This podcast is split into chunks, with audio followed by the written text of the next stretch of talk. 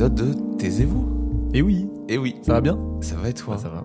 Nickel. Bonjour Leïla. Bonjour. Comment ça va? Oui, ça va bien et vous? Ça va, ça va. Très bien. On reçoit aujourd'hui Leïla pour une thèse en géographie. C'est bien ça. C'est bien ça Alors dans le podcast précédent, on a déjà parlé un peu de, transfron- de transfrontalier, de, de parcs euh, transfrontaliers. Là, tu nous parles d'un fleuve tran- transfrontalier. Est-ce que tu peux nous, nous expliquer du coup ce que ça veut dire? D'accord. La différence par rapport au parc transfrontalier, c'est que euh, bon, c'est décidé entre les États, donc on décide ensemble de coopérer autour euh, de parcs qu'on va mettre en place, euh, on va mettre en commun. Or, pour les fleuves transfrontaliers, c'est des fleuves qui préexistent Mhm. Aux États. Donc Les États avant les même frontières en fait. Exactement. Et donc là, c'est vraiment différent parce que c'est pas les mêmes enjeux et souvent il y a des enjeux déjà euh, historiquement, je veux dire conflictuels entre les États, entre la, je veux dire pour déjà constituer ces États, il y a souvent des États qui étaient et qui, étaient un seul État à la base et qui après sont éclatés en plusieurs Mhm. en plusieurs États. Et là, l'enjeu n'est pas le même parce que si ça marche pas pour les parcs, bon, on va juste décider de- d'arrêter cette coopération et c'est bon, c'est fini.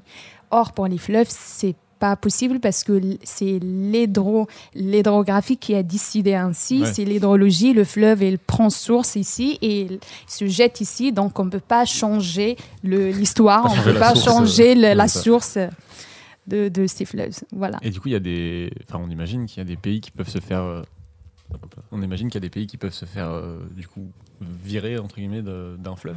C'est possible ça? Euh, pas vraiment. Donc, bon, je vais rentrer un peu dans le vif du sujet. En fait, c'est euh, l'enjeu de ces genres de, de fleuves. Déjà, un fleuve transfrontalier, c'est un cours d'eau partagé entre au moins deux États. Souvent, c'est Mhm. plus que deux États, mais souvent, euh, bon, c'est deux États.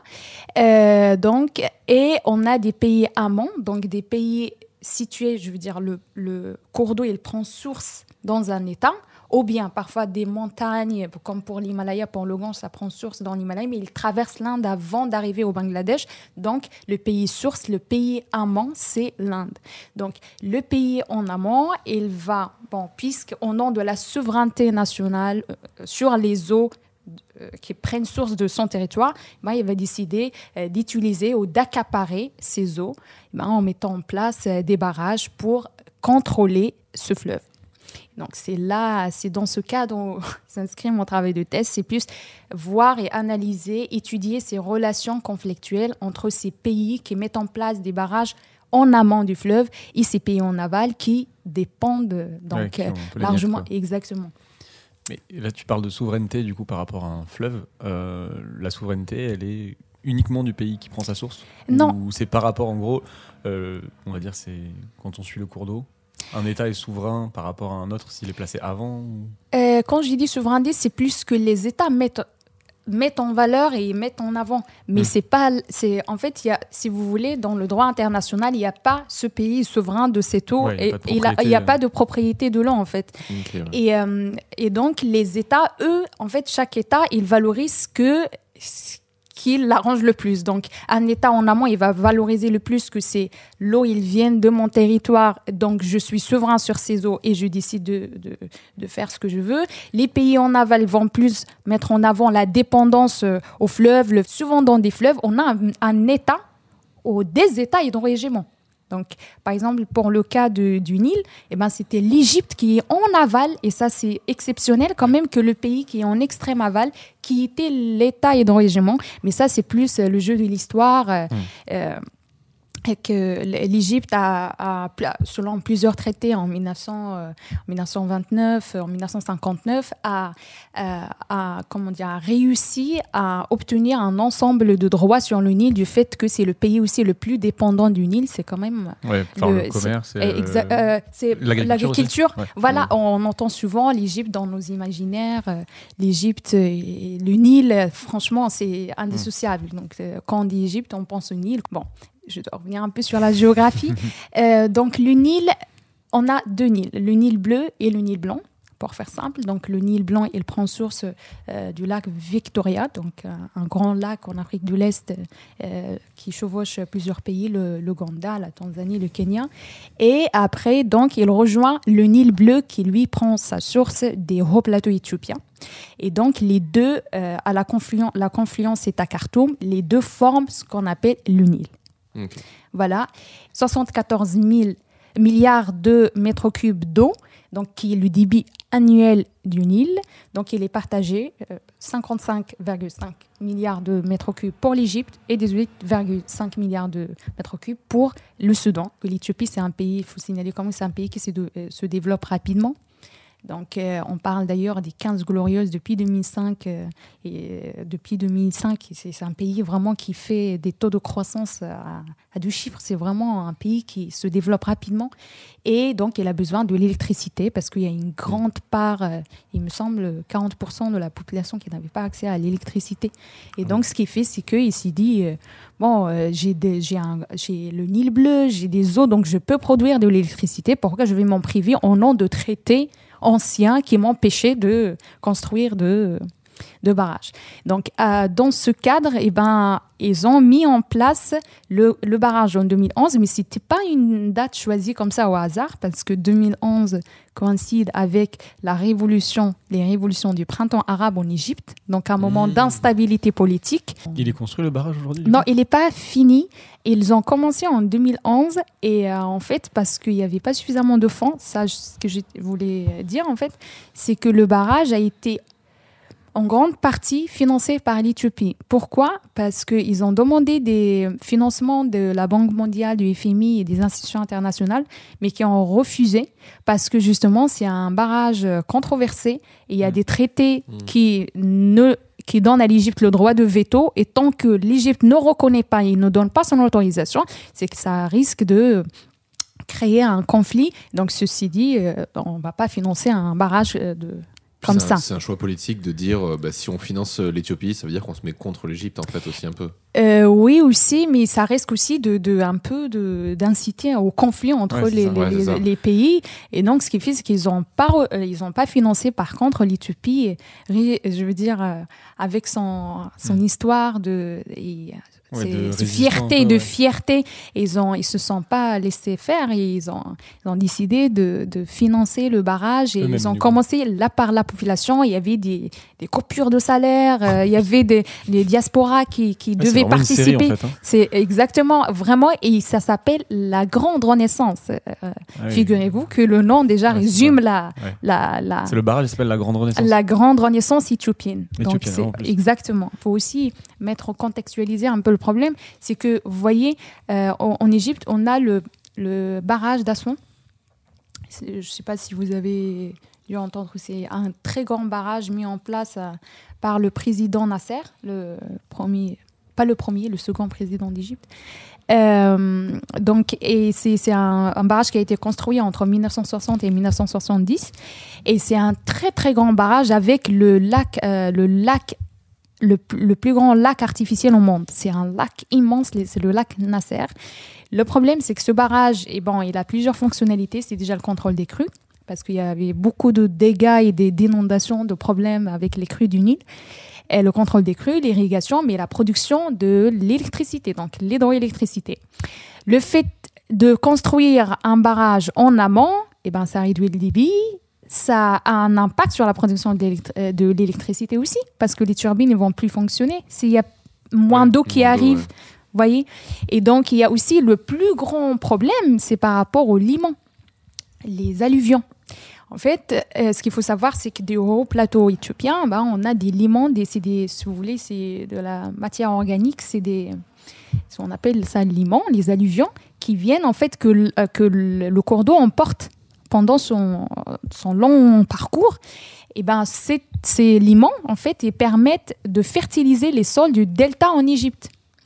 Et déjà, avec la mise en place du barrage d'Assouan, eh ben, ces limons arrivent moins dans le delta, ce qui pose des problèmes de salinité des sols avec l'avancée marine, donc avec, surtout dans les, les villes Alexandrie, euh, les villes sur la ceinture littorale. Et là, le problème, c'est ça risque de bloquer encore de limons au niveau de l'amont, au niveau de l'Éthiopie. Et donc, il y a moins de limons encore emportés par le. le. Voilà. Donc, parce euh, que il y a un problème de, il y a un problème d'eau pour euh, d'eau, l'approvisionnement, oui, Euh, il y a un d'approvisionnement. problème d'électricité. Du coup, il y a un, un problème. Exactement, Il y a un problème d'eau, il y a un problème d'irrigation aussi des cultures. Et Voilà. en plus, un problème de Euh, fertilisation du sol. effecti- Exactement. En eau, la quantité d'eau Ouais, en. Europe est suffisante par rapport à la population. Là-bas, non, c'est la rareté qui fait que Hmm. on va entrer en guerre ou pas.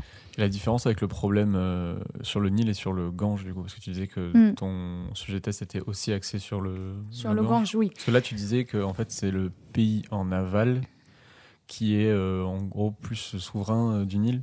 Enfin, c'est l'Égypte qui est plus. euh, Oui, c'était pour le, le cas du Nil, c'était l'hydrohégément. Ouais, Le- c'est le terme, l'hydrohégément. Et c'est pas la même chose du coup pour. euh, Pour les- les- les- l'Inde, comme dans plusieurs fleuves transfrontaliers, c'est l'amont, le pays amont qui souvent, Mm. en fait, c'est- par rapport à la position riparienne, c'est-à-dire les États, les États riverains, les, les pays riverains. Bon, celui qui est situé en amont, il est toujours plus favorisé avec, euh, avec celui, euh, par rapport à celui qui est en aval. Et pour le Gange, pour revenir un peu sur le cas du Gange, eh ben, on a le, le, donc, euh, le barrage a été construit aussi comme pour l'Égypte. D'ailleurs, c'est pour ça que c'est très intéressant de comparer ces deux cas de barrage, parce que dans ces deux cas de barrage, les deux pays en amont, l'Éthiopie pour le Nil et l'Inde pour le Gange, ont construit, des, ont mis en place ces barrages dans un moment d'instabilité dans le pays en aval. Pour Mm. l'Égypte, je vous ai dit, c'était les printemps arabes, le- les révolutions, et pour le Bangladesh, c'était la guerre d'indépendance. Vous voyez donc, euh, il y a, donc, il faut revenir un peu avec, à, à partir de la partition de l'Inde en 1947. Donc, euh, c'est une partition à la base religieuse donc, euh, entre les hindous, donc l'État de l'Inde, et le Pakistan. Le- et là, on, on avait le Bangladesh, en fait, il faisait partie du Pakistan. En fait. Il y avait une partition sur la base religieuse, les hindous en Inde et les musulmans au Pakistan. Et après, il y avait une guerre entre le, je veux dire, euh, il y avait une guerre interne au Pakistan euh, qui a donné lieu à une séparation entre le Pakistan occidental et le Pakistan oriental qui est maintenant le Bangladesh. Vous voyez? Donc on a, si vous voyez la carte de l'Inde, l'Inde, on a de à, l'ouest, on a le Pakistan et à l'est, on a le Bangladesh. Mais les deux, en fait, avant, ils, formaient un seul pays. Euh, donc le Bangladesh, quand il a accédé à son indépendance en 1971, et donc le barrage a déjà commencé, l'Inde a commencé déjà à construire son barrage de Faraka. La, la construction du barrage a duré presque 15 ans, donc de 1960 jusqu'à 1975. Euh, et euh, le problème, c'est que c'est vraiment dans ce genre de barrage, on a euh, on a un barrage juste à quelques kilomètres de la frontière et vous pouvez vous en douter pourquoi? En fait, c'est pour éviter que ces impacts ne soient ressentis sur nos territoires. Hmm. Donc, on le met plutôt vers la frontière. Comme ça, s'il y a des, des impacts, c'est pas, c'est pas, pas chez nous. Exactement, c'est plus les autres pays. Et donc, euh, comme pour le barrage de la Renaissance, il est de, à une trentaine de kilomètres de, de- du Soudan, de la frontière soudanaise, et ben pour le barrage de Faraka, et ben il est à 14 kilomètres de la frontière Ah à côté, Bangladesh, c'est vraiment à côté. Et euh, l'eau du Gange, quand il arrive en Bangladesh, ça s'appelle plus, ça s'appelle pas le Gange, c'est Padma, c'est le fleuve du Padma, et qui alimente quand même toute la partie ouest de, de, de- du Bangladesh et dont la population dépend fortement pour l'agriculture. C'est une population majoritairement campagnarde. Il y a Mhm. beaucoup de villages euh, dans cette région. Et donc, il- le Gange est vraiment la plus grande source d'eau pour cette région. Il- c'est le problème, c'est pas juste la réduction de débit. Pour le coup, le problème avec l'Inde, euh, avec l'Inde, c'est que depuis que ce barrage a été mis en place, on recense plusieurs cas de d'inondation parce que le Bangladesh aussi a des moussons. Alors, je suppose du coup que c'est pas possible actuellement, mais est-ce que dans ta thèse, il était prévu que tu ailles te rendre du coup sur ces barrages pour euh, te rendre compte aussi euh, de l'im- visuel, enfin de te rendre compte toi-même de l'impact qu'il a en fait? Euh, bien sûr que c'est prévu et j'ai déjà prévu une mission de, de terrain euh, le mois de mars 2020 et justement euh, c'était pas possible parce que c'est tombé euh, Yes. directement en plein euh, lockdown.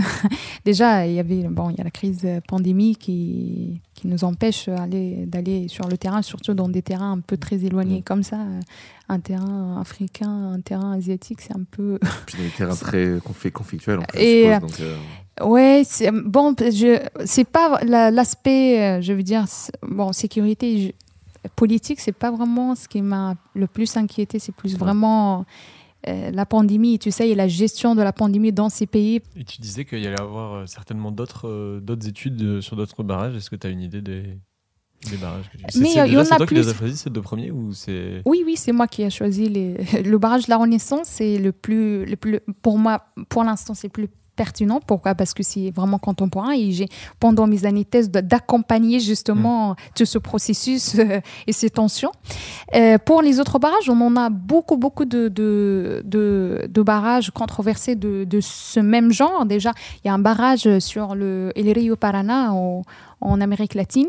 Euh, donc, entre le Brésil, c'est un barrage euh, construit euh, par le Brésil et aussi en partie par le Paraguay, mais qui a un impact bon, fort euh, sur la biodiversité aquatique, sur, sur le, le- plutôt pour le, le Paraguay. Déjà, dans mon travail de thèse, je compte faire une sorte de recension de toutes les tous les cas de conflit autour des fleuves Mhm. transfrontaliers avec ces barrages un peu controversés et de pouvoir un peu Bon, c'est, je ne vais pas proposer parce que c'est clair, ce qu'il faut faire, c'est trouver un traité un peu qui peut arranger tout le monde. ça, et exactement.